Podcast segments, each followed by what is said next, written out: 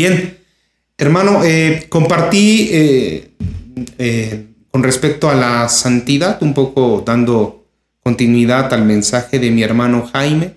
hicimos como un bloque de tres predicaciones, de ser santo como Dios es santo.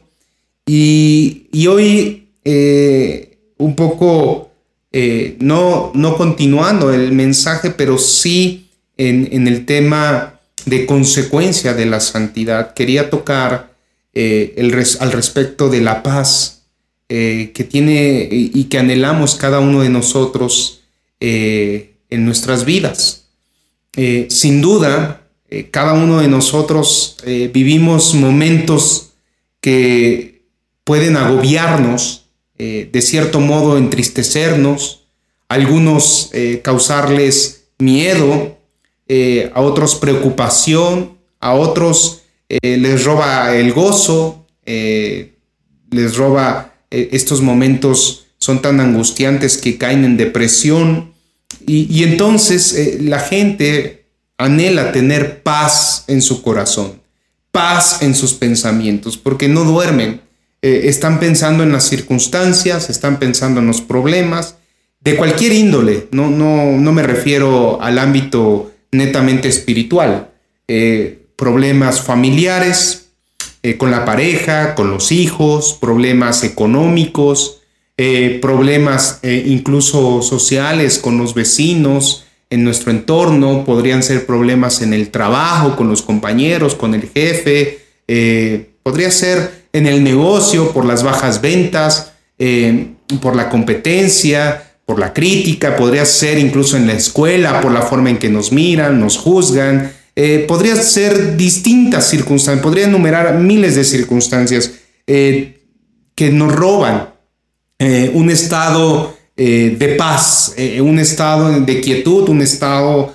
en el cual nosotros podemos librarnos de todas estas emociones. Y por lo tanto las personas constantemente anhelan eh, esta paz en sus corazones. Y, yo decía en la prédica, y si usted no las ha visto, le invito a que, a que las mire, eh, sed santo como Dios es santo, que la sanidad comienza y cuando empezamos a buscar eh, nosotros estar bien con Dios, estar bien con Dios. Entonces, antes de comenzar la predicación, ya di una breve introducción de lo que vamos a hablar el día de hoy. Vamos a orar y que sea el Espíritu Santo eh, el que habla, eh, habla, eh, y hable a nuestros corazones y a nuestros pensamientos, que los cautive y que realmente esta palabra florezca en nuestros corazones. Dios, te doy gracias, gracias por esta mañana, gracias porque Dios, tú has puesto en, en el corazón de tu siervo hablar de la paz, de esta paz que sobrepasa todo entendimiento.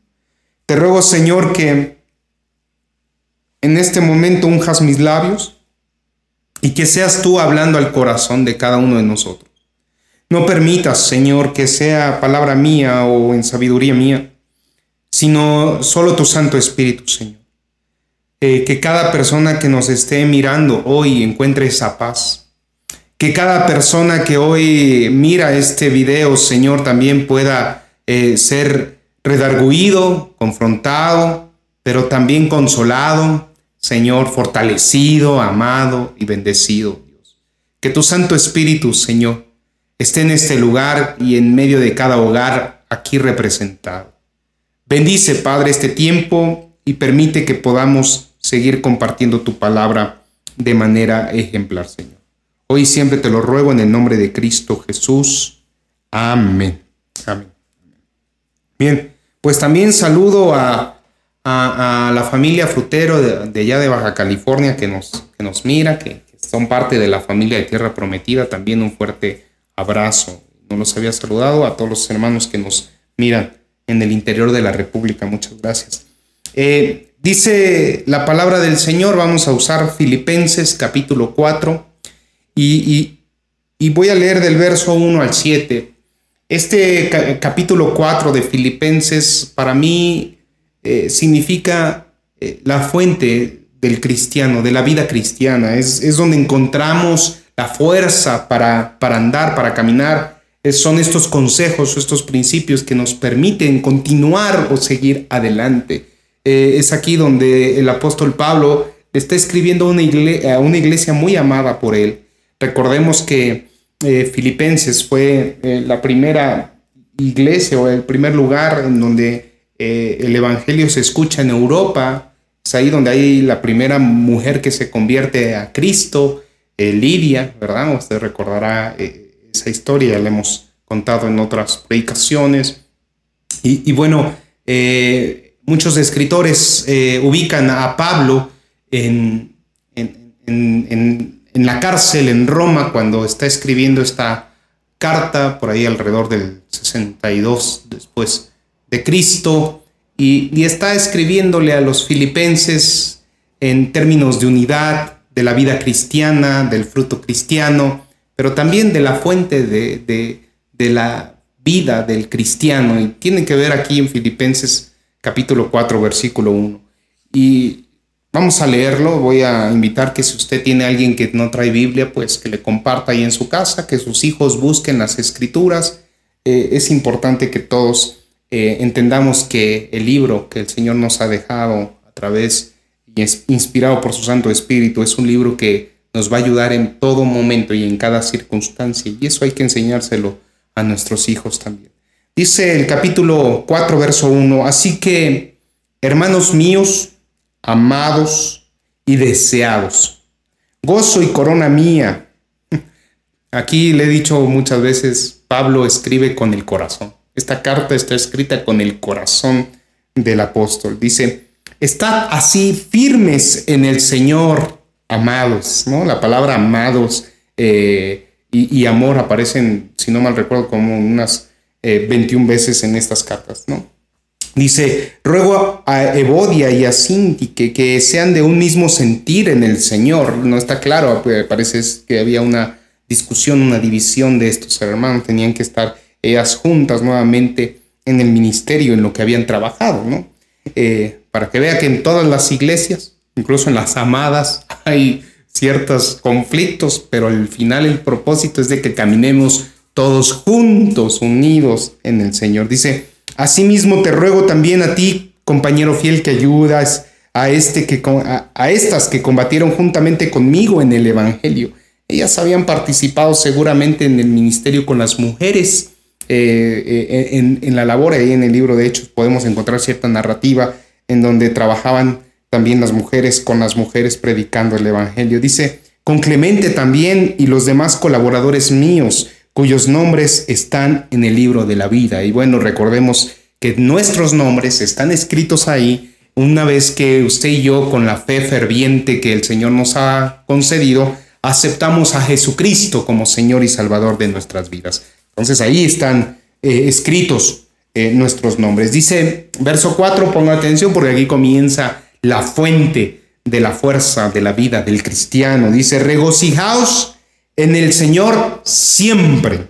Otra vez digo, regocijaos. Hoy no voy a hablar de este versículo, no me voy a centrar tanto, pero es un principio que el gozo del Señor es nuestra fortaleza. Parte de, de, ser fuerte en el andar cristiano tiene que ver en la manera en que yo me gozo, me regocijo en el Señor. Un, día hablaré de esto, probablemente eh, en días posteriores estaremos hablando de este versículo, pero eh, hoy, hoy no es el centro del mensaje. Dice, vuestra gentileza sea conocida de todos los hombres.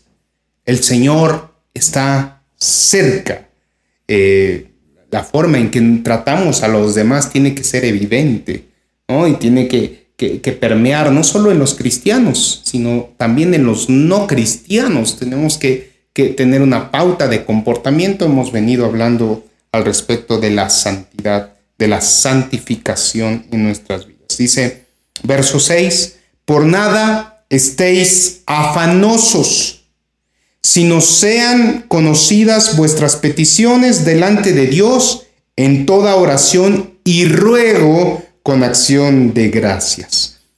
La oración, ¿verdad? Como eje medular de la necesidad de sacar este, esta preocupación o este afán eh, digamos, es el vehículo en el cual nosotros eh, podemos descargar y, es por eso que Jesús decía, vengan, dejen en mí sus cargas y lleven mi yugo. Mi yugo es ligero, ¿verdad? El Señor nos permite, hay un puente para que usted vaya, hay un lugar donde usted puede descargar toda, toda esta aflicción, todo este nerviosismo, ahí lo puede descargar delante del Señor a través de la oración.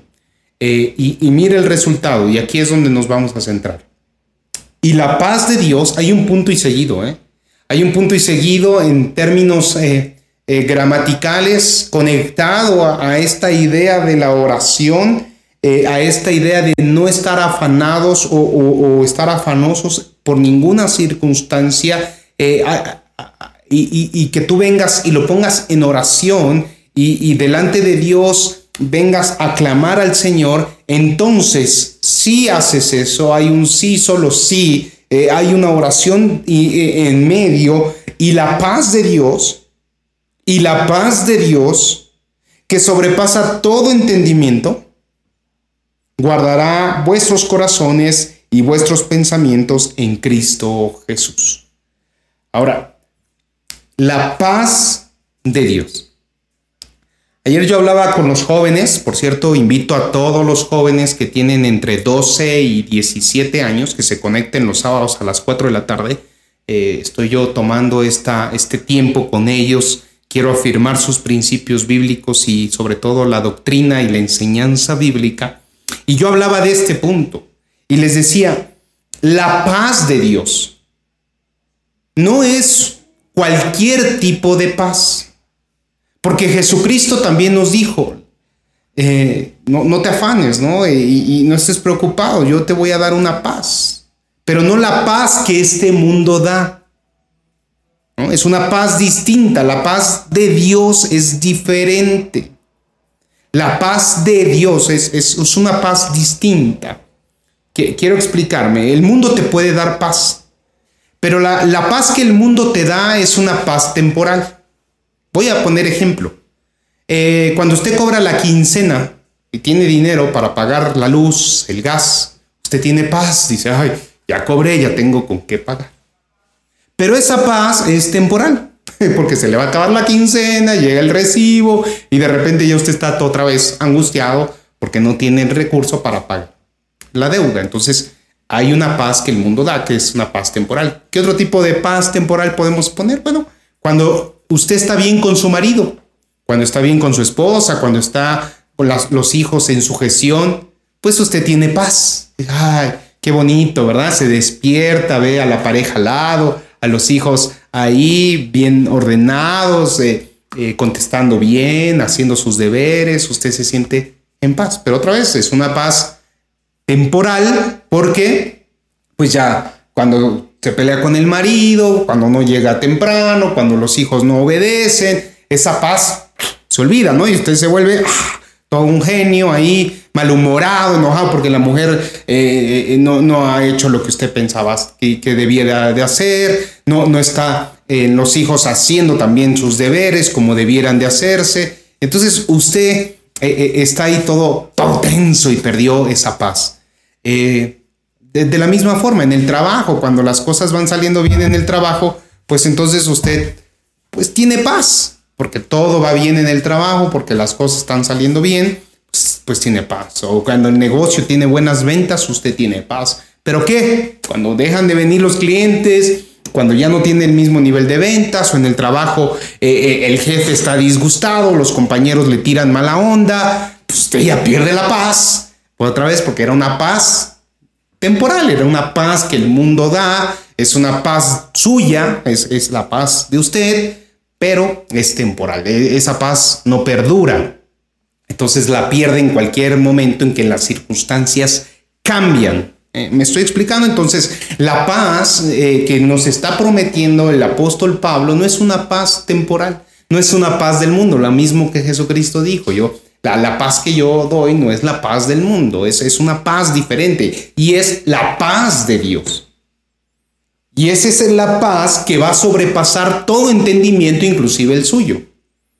Porque nosotros tenemos paz temporal en muchas otras circunstancias. Yo decía a los jóvenes ayer, ustedes tienen paz cuando eh, sus papás les dan permiso, cuando están jugando videojuegos con los cuates, cuando están ahí cotorreando con las amigas, pues ahí se sienten en paz porque nadie los molesta, están haciendo lo que les gusta, lo que les place, pero cuando les quitan el celular, cuando ya no les dejan jugar videojuegos, cuando los ponen a lavar trastes, cuando ponen a hacer qué hacer, se les va su paz. Se convierten en, los grinch esos cuando les echaban agua, que ah, se, se multiplican acá. Pero bueno, no son grinch, eran, no me acuerdo de... Gremlins. Gremlins, dice mi hermano que él, es mejor para esas cosas que... Eh, gremlins, ahí todos feos. Así, bueno, los chavos igual ni ubican a los gremlins, pero bueno. Eh, entonces, pierden su paz y uno dice, bueno, ¿son, ¿somos cristianos o no somos cristianos? Porque... Eh, pues perdemos la paz en cualquier momento. Hermano, esa paz es temporal y no es la paz eh, de Dios. No es la paz de Dios. Porque la paz de Dios no está sujeta, y escuche bien, no está comprometida la paz de Dios por las circunstancias de este mundo. ¿No? La paz de Dios que va a venir a mi vida la, que se va a, va a reposar en mi corazón cuando yo antes, previamente vine en oración a Él, esa paz rebasa todo entendimiento, rebasa toda circunstancia y va a rebasar inclusive toda eh, adversidad. Es una paz que es como una coraza en donde ninguna circunstancia va a poder venir a romper mi quietud, porque esa paz va a blindar mi mente y mi corazón, mis pensamientos y mis emociones. Lo que está diciendo aquí el apóstol Pablo. Y la paz de Dios que sobrepasa todo entendimiento, guardará vuestro corazón y vuestros pensamientos en Cristo Jesús. ¿Ya se fija cómo entonces estamos hablando de una paz distinta? No es una paz temporal es una paz eterna porque Dios es eterno y es la paz de Dios. No es una paz mía, no es una paz mundana, no es la paz que cuando Dios me dice que sí a mi oración, no es, es una paz que incluso cuando Dios me dice que no a mis oraciones, yo voy a tener paz, voy a entender por qué Dios dijo que no, voy a, a caminar confiado sabiendo que Dios va conmigo porque es una paz que sobrepasa todo entendimiento. Es la misma paz que tienen las personas que aunque pierdan un ser querido, glorifican a Dios.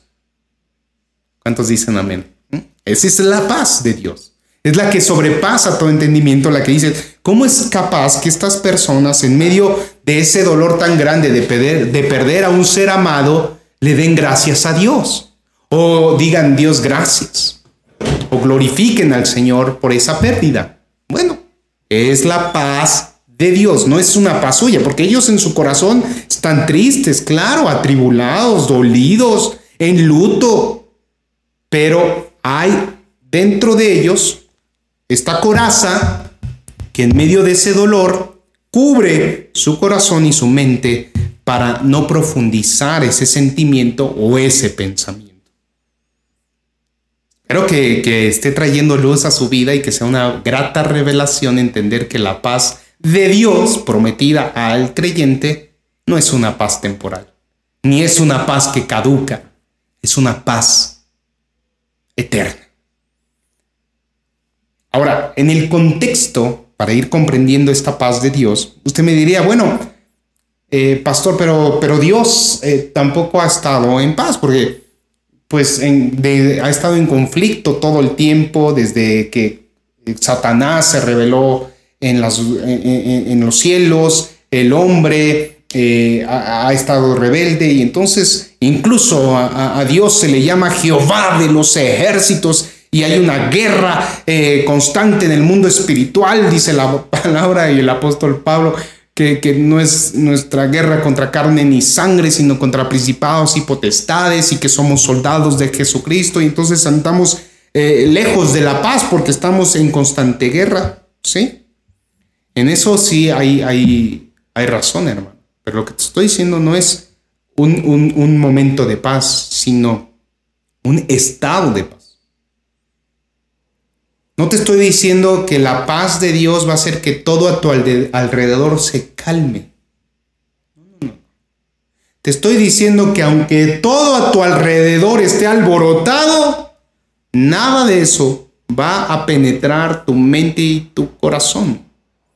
Y que tú vas a poder, en medio de cualquier circunstancia, glorificar a Dios.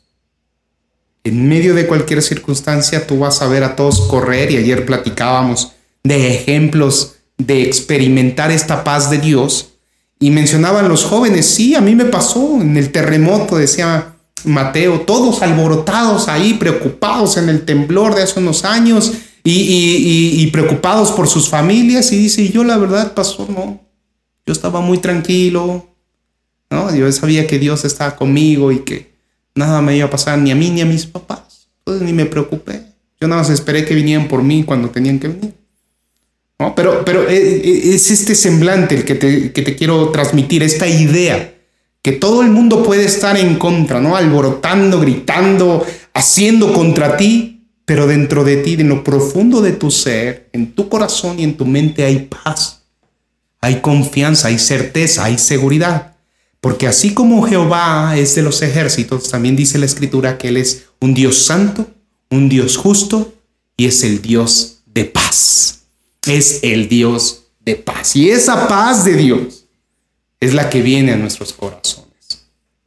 Es la que no se va a robar las circunstancias, nunca eh, eh, eh, eso en, en nuestras vidas.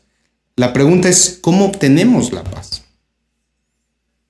¿Cómo la gente puede llegar a este estado pleno de sentirse en paz en medio de cualquier circunstancia? Bueno, hermano, habla el apóstol de la oración, de la oración, de la comunión. Eh, lejos estamos de experimentar la paz de Dios si no tenemos comunión con Dios, porque de Él proviene la paz. ¿Recuerda usted a Jesucristo orando? Incluso antes de ser entregado, dijo, que Él se iba, pero que nos dejaba su paz. Y ese mismo Jesucristo, orando en las madrugadas, reclamándose a los discípulos que no eran capaces de mantenerse orando, fue el mismo que clavado en la cruz, pronunció las palabras, Padre, perdónalos porque no saben lo que hacen. En medio de la tribulación, en medio del dolor físico, Él mostró que tenía la paz de Dios. La paz de Dios. Y hermano, caminemos en, en busca de la paz de Dios. Difícilmente vamos a hacer que las circunstancias cambien. Y a mí me gusta, por ejemplo, experimentar estos momentos cuando vamos a un encuentro o a un tiempo de transformación. Ahora lo llamamos así. Los que han ido, los que han experimentado, por cierto, aprovecho aquí el comercial, los que no han ido, eh, aún no tenemos fecha, pero anótese, anótese con su dirigente de cita de estudio, con su dirigente de red, para que lo contemplemos cuando hagamos este evento. Es un fin de semana, nos vamos un viernes en la tarde-noche y regresamos el domingo. Eh, ahorita por el tema de la pandemia no hemos podido eh, concretar una fecha, pero espero pronto poderles anunciar eso. Eh, los que han ido han experimentado esta misma sensación. Al principio el viernes, la gente llega toda nerviosa, no sabe primero qué va a pasar ese fin de semana, pero también está nerviosa porque los que tienen hijos, ¿con quién dejaron a los hijos? Y los que tienen pareja y su pareja, y los que son chavos, pues eh, sus amigos, el, estar conectados, los que tenían trabajo y pidieron permiso, pues están angustiados, ansiosos del trabajo, ¿qué va a pasar? Y así, así llegan todos afanados, ansiosos, eh, nerviosos, con incertidumbre. Pero cuando llega el domingo, ¿qué creen que nos dice la mayoría? Pastor, no me quisiera ir de aquí. no me quisiera regresar, no, no quiero volver. Eh, eh, siento tanta paz. ¿Y dónde quedaron los hijos? ¿Dónde quedó el marido? ¿Dónde quedó el trabajo? ¿Dónde quedó eh, la deuda? ¿Dónde quedaron todas esas cosas? Bueno, es Dios, ¿verdad? Porque ese fin de semana no es que nos las pasemos todo el tiempo orando, hay mucho tiempo de administración, de enseñanza bíblica, pero entramos en cononía con Dios, en, comunión con Dios. Entramos eh, eh, en ese estado de, de buscar al Señor cara a cara y experimentamos. Muchos de los que están viendo hoy pueden constatar la presencia del Espíritu Santo en medio de nosotros y experimentamos la paz de Dios. No la paz nuestra, la paz de Dios. Y una de las clases que damos después del, tiempo de transformación o del encuentro es cómo mantener la paz de Dios. Y le enseñamos a la gente, mira, tú vas a regresar a tu casa después de este fin de semana que fue hermoso, ¿no? Porque aparte comemos bien rico, aparte estás hablando con los hermanos, eh, no hay groserías, no hay enojo, no hay tienes gente que te está sirviendo. Es, placentero ese fin de semana. Es mejor que cualquier eh, hotel de cinco estrellas en Cancún o en Riviera. Es mejor que eso. No experimenta lo mismo, porque ahí hay, eh, hay, hay servicios y comida y todo, pero no se experimenta esto, hermano. En ninguna parte lo van a poder vivir. Y es tan hermoso el ambiente que se crea en este fin de semana, que la gente quiere seguirlo manteniendo. Y les digo, usted cuando regrese a su casa tiene que saber que tal vez su esposo no fue al encuentro, su esposa no fue al encuentro o al tiempo de transformación o sus hijos o el trabajo o sus jefes o sus compañeros o sus vecinos o la, o la suegra o, o, la familia no, no, no fueron. Por lo tanto, las circunstancias no van a cambiar. Pero el, que lleva la paz de Dios, el que lleva la presencia del Señor, el que ha sido ungido por su Santo Espíritu, eres tú. Por lo tanto, no importa que las circunstancias no cambien, Dios te ha provisto de tener su paz. Y esa paz la puedes llevar a cualquier parte. Pablo está diciéndole a los filipenses, la verdad es que yo estoy confiado en el Señor. Estoy confiado en el Señor. He aprendido a vivir contento cualquiera que sea mi situación y lo hemos eh, dicho muchas veces. Él está gozoso, aunque sabe que sus días están contados. Es más, muere un par de años después de esta carta. Muere el apóstol Pablo. Pero él está contento escribiendo estas, estas palabras y diciéndoles a ellos que oren y que la paz de Dios vendrá a sus vidas y los va a cubrir, va a cubrir su mente y su corazón. Va a poder usted dormir en paz. En medio de muchos problemas, usted va a dormir como bebé. Va a tirar baba, va a roncar, va a sentir que descansa. En medio de toda la bola de, gente que, que tal vez está en contra suya, usted va a poder contestarles amablemente, afablemente aun cuando la gente esté boicoteando contra usted, aunque la gente le esté echando malas caras, aunque la gente no esté haciendo lo que usted eh, merece, que, que lo atiendan o lo reciban como merece, no se va a enojar, usted va a decir, ok, está bien, no hay problema. Eh, te lo pido por favor, amablemente. Y entonces todo va a cambiar, pero no las circunstancias, sino en su corazón, en usted, porque está en comunión con Dios. Y esa paz ha venido a blindar su corazón y sus pensamientos. Así que yo le animo, así como animé a los jóvenes el día de ayer, que mantengamos una comunión estrecha con Dios. ¿Y en dónde la vamos a mantener? En oración, casa. Ore usted. Si su familia es cristiana, ore con su familia, ore con sus hijos.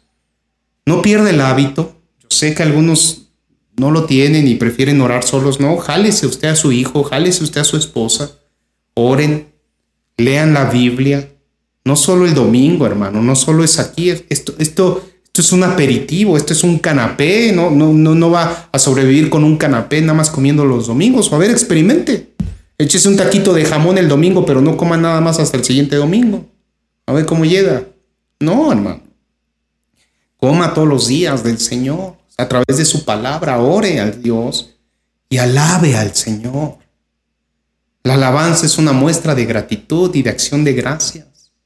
Ponga alabanza en su casa, deje de estar escuchando reggaetón o, o, estar escuchando ahí eh, música pop. No, ponga alabanzas. Voces en la presencia del Señor. No, no por crear un ambiente, sino por tener una comunión con el Señor. Ponga alabanzas, lea su palabra, ore. Yo sé que hay gente que le encanta y la gente grande de repente ya tiene sus hábitos de ver televisión, solo estar viendo deportes o novelas o series. Bueno, hay libertad para eso, pero que su prioridad sea la comunión con su, con su Señor, la comunión con Dios. Entonces, lea la Biblia antes de ponerse a ver, ore antes de, de ver eso, o en el Inter, hágase un tiempo, un espacio para estar en comunión con. De manera personal y consciente y por amor, hermano. No religiosamente, no como los fariseos o, o, como vemos otras religiones, los musulmanes, que eh, eh, eh, a, su hora se detienen y se ponen a orar en, en, cierta dirección, ¿verdad? No, no, no, no de manera religiosa, sino de manera amorosa, piadosa, de una manera de, de realmente de, de, completa sinceridad, consciente que mantengamos una comunión con Dios. Le exhorto, hermano, le exhorto a que, a que viva en paz, pero no en su paz, no en la paz de este mundo, sino en la paz de Dios. Señor, te doy gracias. Gracias por esta mañana. Gracias porque me permites hoy venir delante de tu iglesia y hablarle a tus hijos, Señor, amorosa y piadosamente, Señor. Tal como lo hizo el apóstol Pablo a los filipenses, Señor.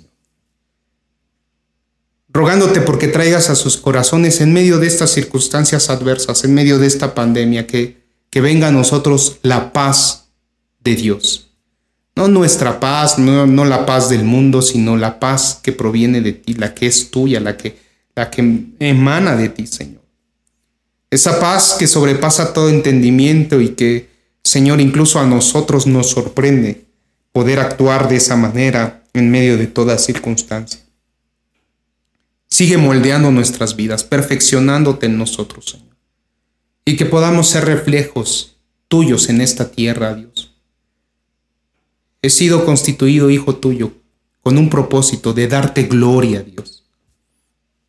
Y esa gloria te la podré dar, Señor, en la medida que yo tenga mi corazón y mi mente blindados con tu paz. Permite, Señor, que cada uno de mis hermanos experimente esta paz que no peleen con sus fuerzas, que no peleen, Señor, eh, con, su sabiduría, sino contigo, con tu Santo Espíritu, Señor. Porque tú no nos desamparas, Dios, porque tú vas delante de nosotros y peleas nuestras batallas. Porque tú conoces antes de que eh, vengamos delante de ti nuestras necesidades, Señor. Padre, gracias. Yo camino confiado en ti, Señor, sabiendo que tienes el control de nuestras vidas. Tienes el control de mi familia, Señor. Gracias. Tienes el control de la iglesia. Gracias, Señor. Porque tienes el control de esta humanidad. Gracias, Señor. De esta pandemia. Gracias, Dios. Y de mis hermanos que están enfermos. Gracias, Señor. Y de los que han partido, yo sé que tú tienes el control, Señor, y que sus nombres están escritos en el libro de la vida. Gracias, Señor. Porque hasta aquí hemos llegado por ti, Dios. Y en ti confiamos. Y a ti, Señor, te damos toda la gloria, la honra y el honor por siempre. En el nombre de Jesús. Amén, Señor. Amén. Amén. Hermano, y quiero también, pues, darle gracias a Dios por los que nos ven por primera vez y decirte que tú puedes experimentar eh, esta paz, esta paz de Dios, eh, si con sinceridad te arrepientes de tus malos caminos y le pides que Él gobierne tu vida. Em, quiero decirte, hermano, que no es casualidad que estés viendo este video. El Señor te está hablando y sabe que necesitas paz, pero no paz temporal, una paz eterna. Y esa solo proviene de Dios. Así que a ti que nos miras por primera vez, haz esta oración conmigo. Yo pongo las palabras y tú la sinceridad. Juntos digamos así, Señor Jesús, en esta hora reconozco que he pecado y me arrepiento. Hoy abro mi corazón para que vengas a mi vida y la gobiernes para siempre.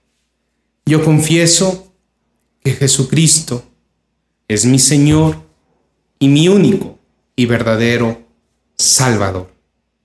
En el nombre de Cristo Jesús. Amén. Ahora te invito, y bueno, pues me gozo porque tu nombre ha sido escrito en el libro de la vida, y te invito a que nos dejes tus datos. Aquí en la descripción del video encontrarás un link en donde podrás dejarnos tu información y nosotros nos pondremos en contacto para seguirte enseñando, ministrando conforme a las escrituras. Eh, hermano, quiero también agradecer a los que han sido fieles con sus diezmos y ofrendas, incluso aquellos que han aportado para ayudar a otros hermanos. Eh, hemos apoyado abiertamente a hermanos eh, que usted nos ha hecho favor de, de hacer llegar sus donativos. Gracias por sus corazones generosos. Y gracias por demostrar una vez más que en esta tierra y en tierra prometida somos una familia en el Señor y nos ayudamos unos a otros. Gracias porque hemos sostenido la obra del Señor juntos y es por eso que podemos extender esta palabra a más lugares. Muchas gracias. Que el Señor le bendiga y le siga prosperando. Y le animo al que no participa de esto que se una con nosotros porque e-, es hermoso darle al Señor, honrarle, no solo de labios, sino con el corazón y también con todo lo que tenemos. Hagámoslo genuinamente y honrosamente. Usted puede dar su donativo, su ofrenda, su diezmo a través de, la página de internet tierraprometida.org en la sección de donativos o lo puede hacer a través de este video en el link, eh, eh, perdón, en la descripción hay un link para hacer el donativo. Vamos a orar y agradeciendo nuevamente a los que han sido fieles hasta el día de hoy. Señor, gracias por la fidelidad, Dios, que has puesto en el corazón de mis hermanos, que semana a semana, Señor, quincena a quincena, mes a mes, vienen delante de ti a entregarte sus ofrendas, sus diezmos, sus primicias. Bendito seas, Señor, porque tú nos has provisto de recursos para ser eh, dadores alegres, Señor para tu ministerio, para tu obra, para que este reino tuyo se siga extendiendo en la tierra con sana doctrina, Señor, defendiendo la fe, la fe genuina, tu palabra, Señor, en el nombre de Jesús, no buscando enriquecernos ni, ni buscar, eh, eh, Señor, lo estrafalario ni, ni lo, lo que está afuera, sino haciendo tesoros en el cielo, Señor. Buscando reconciliar a más personas contigo, Señor, y formando discípulos auténticos delante de ti. Permite, Señor, que más hermanos puedan ser partícipes de este ministerio y que podamos ayudar a más hermanos también, Señor. En el nombre de Jesús yo te ruego, mi Dios, por aquellos que, hoy no participan, que les pongas en su corazón hacerlo, Señor, eh, de forma alegre, Dios, porque tú amas al dador alegre. Y a los que lo han hecho y continuamente, Señor, sigue guardando sus manos, sigue guardando sus trabajos y sigue prosperándonos en todo lo que hacemos y emprendemos. Te ruego que nos bendigas y nos guardes en el nombre de Jesús. Amén, Señor.